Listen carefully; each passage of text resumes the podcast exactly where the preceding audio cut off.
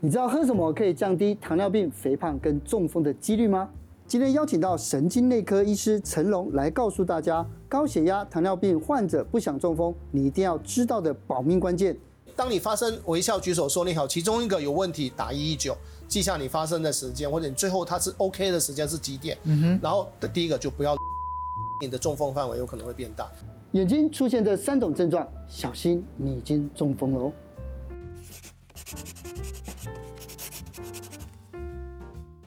台湾每一年这个脑脑中风的人有五万人，蛮多的。你不觉得这个数字很可怕吗？嗯，对。所以呢，就是上次我们有请到了，就是我们名医系列里面哦，就双和医院的陈龙医师。那医师你的擅长是神经内科，嗯、对，没错。上次我们讲到了，就微笑那个举手说你好，对对对。后来很多人就敲碗，就是说他想知道更多更细的东西。嗯。而且这次我看到一个很特别的，是之前我父亲有发生过的，嗯，就是他眼睛。他现在看不见，模糊了，就后来就发现了中风这样子。对，为什么会这样子呢？其实眼睛其实也有血管哦。对啊，眼睛我们很模糊，它有分很多部分。第一部分当然我们想到这是不是看眼科？嗯，白内障啊等等那一些，眼睛里面也有血管。血管你有没有听过眼中风？有可能就是我们讲眼睛的微小血管。硬化，甚至有时候塞住，所以有些时候它有一些点状、点状的视野缺损等等那一些。是，如果再往后看的话，我们的视野传导会到脑部啊等等那一边去，当然会变成我们讲讲视野的缺损、中风的一个现象。是，对。比如说，我记得我之前有一个病人哈，他就是一个呃六十几岁、快七十岁的公。送过来的时候是车祸，过斑马线的时候就被被车撞到。他就说车子没看到他，把电脑断层照起来的话，其实他没有出血。哦，车祸的情况外伤不严重，不严重，真的不严重。可是电脑断层一照，他的中风的范围是什么？视野啊，所以他有一边看不到，所以车子过来的时候完全跨不。哦，所以他半侧算是偏盲掉，偏盲掉了，所以他车子过来他看不到，他一直说是这车子车祸撞完之后才这样子，我们就解释了很久，这个是应该你本身的中风，你不知道，嗯，对啊，后来再问他家属，有他最近三不五时，比如在家里走路撞到会撞到门。对，然后踢到东西，他自己不知道，也以为说啊年纪大可能不小心啊等等那一些。嗯、其实，在问他这个症状，搞不好他是说搞不好一个礼拜前就有类类似的现象，可是没有很严重。嗯、直到真的是撞到的时候，哎，他才发现说真的是中风了。嗯，那半侧都已经看不到了，有办法救吗？让他看得见？呃，当然。没办法啊，哦，是，因为他已经过了那个黄金的治疗期。是，就像我们上次讲黄金治疗期，比如说打静脉血栓溶解的药物，去年我们讲说三小时健保给付，嗯，健保从十月一号开始已经延长到四点五个小时，嗯，只要符合资格都可以给付，发病四个半小时。可是阿北的症状其实已经过了，那个，你说一个多礼拜，一个多礼拜了啊！嗯，你问回来，他最后那个知道的时间就是一个多礼拜。是不对劲的，我还有看过另外一种，嗯，就是他不是自觉的，他就是眼睛会。好像闭目一样，慢慢的垂下、盖下来，然后但是它又会张开，再张开，对，这个也是中风的症状。哦，这个我们就讲暂时性的脑缺血，它代表什么意思？就大部分是一只眼睛，就跟我们看电呃看电影，布幕关下关下来，对，哎，没多久之后慢慢就打又打开了。那这个代表什么？就是它颈动脉可能一个很明显的严重的狭窄。哦，当你的水分不够啊，或者血压的改变啊，天气变化。你那个颈动脉的血流上去不够，就影响到你的视野。就当你水分够了，或者血压比较稳定，哎，慢慢就打。大部分这个症状不会持续超过五分钟到十分钟。哎，对啊，这个很多，如果你有警觉到这个的话，就是告诉你，老天爷其实蛮眷顾你的。你要快点去找医生，看看检查，看看你颈动脉是不是有狭窄。是，如果颈动脉有狭窄，符合资格，我们就要放支架，预防你真的是这因为这条血管塞住的话，它症状不会只有单单的这个。如果你右边搞不好是左手左脚啊，没办法动。如果你左边的话是右手右脚，甚至就语言啊、理解啊都会出问题。特别比如说讲说呃三高的病人，这个真的是要很注意，包含眼睛中风啊，很多时候病人是视力模糊之后去检查完才发现说，哎，你有糖尿病吗？没有，检查完才发现，原来有，原来是有糖尿病。你有没有高血压？没量过，我应该没有一量两百多血压，其实比比皆是。对啊，这种东西其实每个月每个礼拜都会发生同样的病人。可是这边还有一个第三个，嗯、就一只眼睛会动，一只不动，这到底是怎么一回事？哦，这个问题就是它的中风的位置哈，有可能就我们讲脑干的地方。脑干，脑干的地方，眼睛的活动。我们大部分我们看到眼睛活动，比如你看左边的时候，它不会一只眼睛看左边，是两只看过去。对、嗯，所以我们就不会看到类似的叠影。如果你一只眼睛动，一只眼睛不动，是你一个东西会变成两个东西。最后我们讲复视。啊哈哈，对，它这个原因是什么？就是大部分啊，就是我们讲脑干中风。除了脑干中风以外，还有其他的问题，比如说代谢性问题，常碰到的，比如说糖尿病的病人。糖尿病如果血糖控制的真的不是太好，就算你控制的好，其实你也有可能造成我们讲糖尿病的神经病变，神经突然出了一些问题，所以他的控制眼球活动的有问题。那另外一个我们还碰到就是，哎，呃，也没中风，血糖也正常。哎，为什么也又没有糖尿病啊？为什么不动？看个电脑断层，哦，那个眼球的肌肉好肥哦。啊就是检查，原来是甲状腺的问题啊，甲状腺的问题，所以是代谢性也会影响到眼球的活动的协调啊，啊。当然，我们最我们在神经科里面，除了排除中风以外，我们还是要注意另外两个问题。那这要怎么治疗呢？如果这可以治疗吗？大部分，比如不管是糖尿病的啊，或者甲状腺，只要你呃控制好之后，其实慢慢都会恢复。如果是中风的一个病人，其实都会还是有机会恢复。嗯哼。哦，可是就需要时间。最主要是我们找出它的危险因子。嗯哼。它到底有没有三高？哦啊，有没有其他的，比如说抽烟啊，其他的一些问题，嗯、有没有生活习惯的问题啊？这个其实这是最重要的。嗯，那我最常听到我的长辈朋友说的是，他们会头晕，跟晕眩，这个很常出现在他们聊天的内容当中。对，这个也是要特别注意的中风前兆嘛。晕眩哈，其实讲白点，台湾的老人家，应该全是老人家九成五。应该都有晕眩过，我们比较担心的就就刚讲，真的是脑中风。嗯、啊，另外一个就是我们讲椎体动脉的循环不良。哦、啊，椎体动脉它是控制什么？就是供应我们讲脑干小脑的一个血管。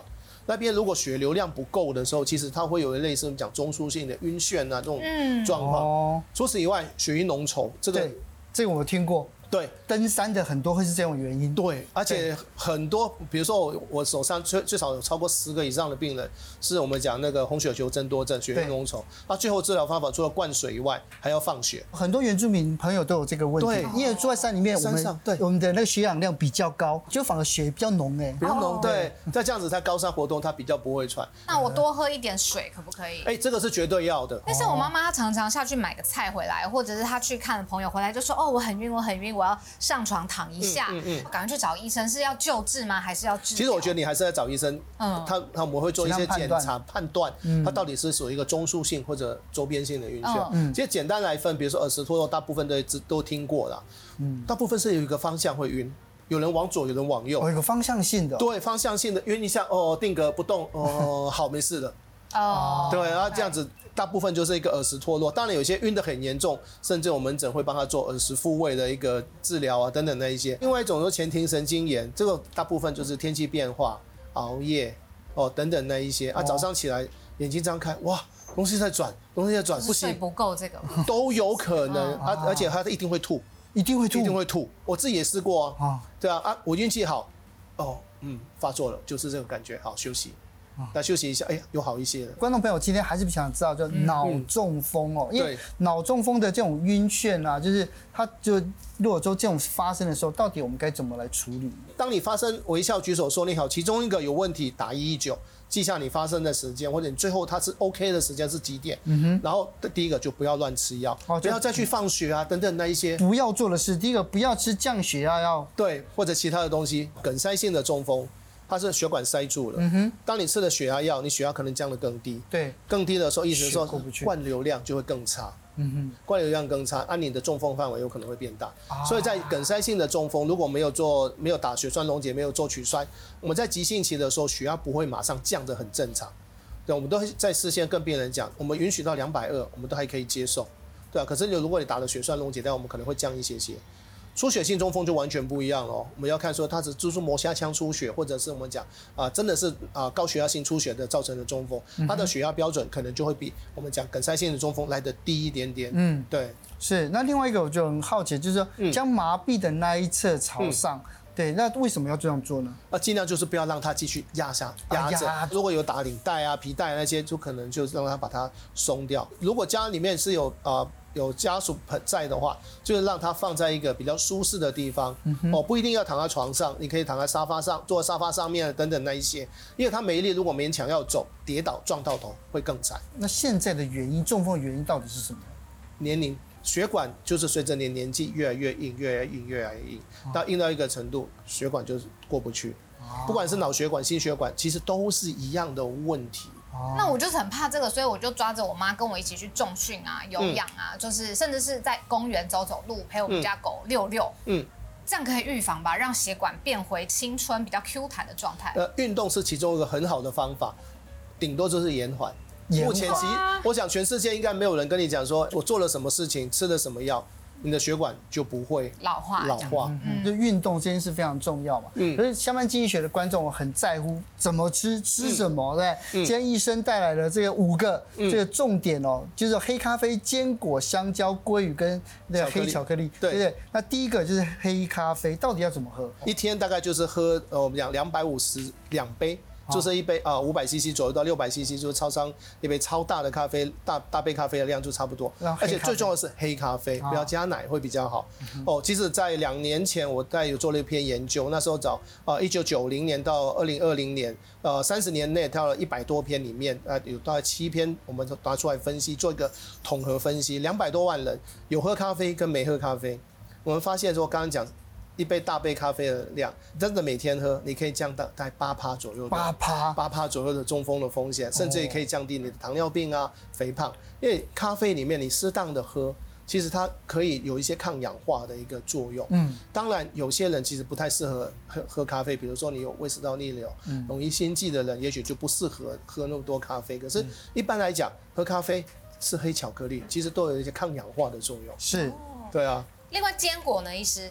其实我一天大概会吃一把。的坚果啊，最好是原味的坚果。对啊，我这边有一个数据是哈佛医学院它统计出来的，说每天如果吃到五十七公克的这个坚果，那其实可以降低百分之五的坏的胆固醇。对，所以其实蛮好的。但就像医师刚刚讲的，要尽量挑无盐的啦，不要让身体有负担。没错，没错，没错。对，而且它含的像锌跟这个蛋白质，对，对我们身体也非常好嘛。没错，没错。对，那接下来还有香蕉，香，因为其实香蕉这个就是我很多医师都说要吃香蕉，但是对怎么吃也是个学问嘛。我属猴的，我我特别喜欢吃，跟纪晓岚一样，他也喜欢吃香蕉。对，其实香蕉是很好、很方便的。有些时候，比如说一根香蕉、一个蛋，再配一个咖啡，也许就是我的早餐。哦、嗯，对，而香蕉这大概一天一根到两根。当然，好像讲多，因为香蕉的钾离子会比较高。其实某种程度，它一点点的降血压效果。嗯，其实刚刚讲到的钾就是最重要的成分，因为香蕉含高钾嘛，嗯、这个钾其实就是防止血压上升最重要的一个来源。这样子。嗯那我们下班经济学观众还是要注意，尤其是有肾衰竭的，就是限磷、限钾、限蛋白。嗯、对。不过我们接下来看到的就是吃鱼，而且是鲑鱼，嗯、为什么呢？而且怎么吃呢？呃，鲑鱼哦，其实有些人喜欢用煎的，我大部分用橄榄油啊这一部分会比较安全一些些。可是橄榄油用如果加热的话，听说不是不太好吗？就是要低温，可以选择清蒸或者沙西米。其实我也就我也觉得是不错啦。对啊，对对对。其实哈佛医学院就有说呢，高脂肪的鱼类，不要听到这个觉得很怪哦，它其实是很好的，因为它里面就 omega 三脂肪酸，它可以降低血液当中三酸甘油酯。没错。所以呢，他就建议说，如果每周你有两到三次，你用鱼去代替肉的话，其实呢也可以有效降低你的坏胆固醇。没错，其实我们在相关经济学上面会有留言，有些医师上次来说啊，我们现在冬天想要泡温泉，嗯、啊，你听说泡温泉会中风，这是真的吗？哦，其实过去有新闻讲说什么去泡温泉的时候用水柱一直冲冲冲冲冲，啊、其实这个是很危险的一个动作。为什么？如果你的本身的血管是很脆弱，特别血管硬化，冲冲冲它会裂开，裂开它整个就是。就是塞住了，塞住变成中风。我们讲啊，血管剥离的中风。那、欸、另外一种可能比较轻了，冲一冲，冲一冲，你的椎间盘被你被你冲出来。欸、这两个其实我觉得你泡汤就泡汤了，啊、哦，千万不要冲了，不要用冲的会比较好。泡汤其实还是要注意一点，就是特别特别是年纪有点年纪的有三高的病人、心血管，所以中风病人他都可以泡。可是你泡的时候，泡之前下去的时候，第一个温度要注意，温度要注意，对，温度要注意，而且泡的时间要注意，十五、嗯、分钟左右就起来一下下，然后水分的补充也很重要。哦，三温暖很舒服很爽，可是最好你就不要又一热又冷，又热又冷。我就有那种迷信，大家都有那种迷信，觉得这样比较健康呢。对，观众朋友就是想要了解，说是不是从很热的地方一下子起来，这个温差如果太大的话，嗯，跟中风是有关还是没关？会有关，因为你的血管就会扩张，一扩张你一起来的时候，血或者你心脏真的不够力，血没办法马上打到脑部的时候，很容易就昏倒。一昏倒你会撞到什么？因为那边都是石头啊。对，你撞到石头，其实后面就很麻烦了。留言区里面还有另外几个，他讲到就是说。呃，中风的这些病友们可以针灸吗？其实，如果针对附件那一部分来讲，其实我觉得什么附件都可以，嗯、只要你对他有信心，do no harm。第一个，嗯、对啊，所以我觉得这个我都不反对。其实针灸其实老祖宗下来的东西，其实有还是有它的帮忙。我们刚才讲完就是比较重大的中风的判断啊、嗯、治疗啊，还有一些小中风、嗯、是这样称呼的吗？对，小中风有些时候真的是完全没有症状。那我们怎么发现？定期的健康检查。嗯。对啊，因为健保其实你说要做脑部扫描那边，OK 啊。当你发生中风，我可以帮你做，我一定会帮你做。是，对啊。可是你想说，哎，我不担心我有没有中风过，其实你有没有症状，你好像也没办法用健保去做。嗯、大部分我是建议这种本身有三高或者压力大，其实花个钱做一个自费的全身比较完整的含心血管跟脑血管的一个检查，这是划得来。我自己也是自费做完一套啊。对啊。那多久做一次？呃，如果第一次检查是正常。其实你大概五年左右做一次是 OK 的，五年再追踪一次。对对，三五年其实 OK 的，不，当然当中你一定生活作息要正常、健康。对啊。比如说三高的控制，自己还是要定期量血压。嗯哼。哦，时间到一年是不是抽个血，看看你的胆固醇啊等等那一些。因为我们的观众朋友还是很想听听有没有什么励志的故事，嗯，是从中风之后顺利复原康复起来的，可以跟我们分享吗？有啊，之前有一个病人哈，他其实他上上礼拜才回来门诊，大概五十出头岁的那个先生，大概是三年前左右，他进来的时候他是中风，下班回到家很累，呃，就躺在沙发，一下下起来的时候发现说，呃。呃，讲话就讲不清楚，半边不能动，那他老婆就马上送到急诊那边去。那我们呃做了电脑断层，确定他是真的是一个中风，就打了血栓溶解，再去做他的那个呃核磁共振，发现他的大血管还是塞住，所以我们有帮他做取栓。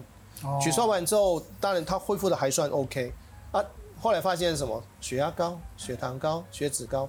我我还记得我那时候跟他讲说，哇，你的低密度胆固醇两百多哎。嗯怎么比我的总胆固醇还高一倍？快一倍哎！太多了。对啊，太太多太多了。坏胆固醇的意思。对，所以他这几年就慢慢的听我的讲，就是去运动啊。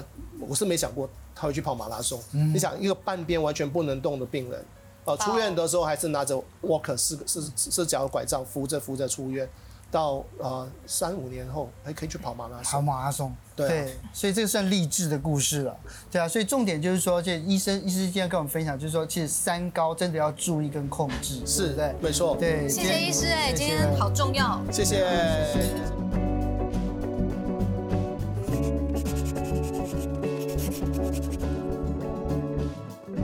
本集节目由下半身衣赞助播出。